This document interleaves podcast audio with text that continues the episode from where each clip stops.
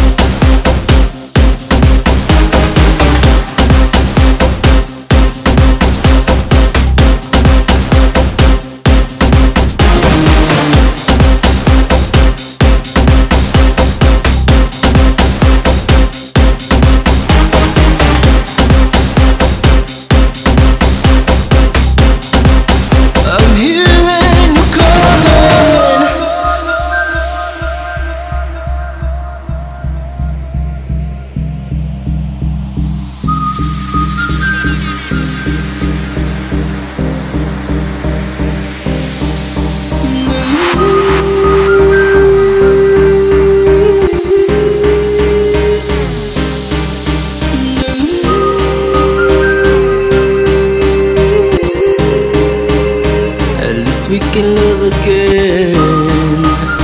Forget the blame. We're trying to save this. Save this.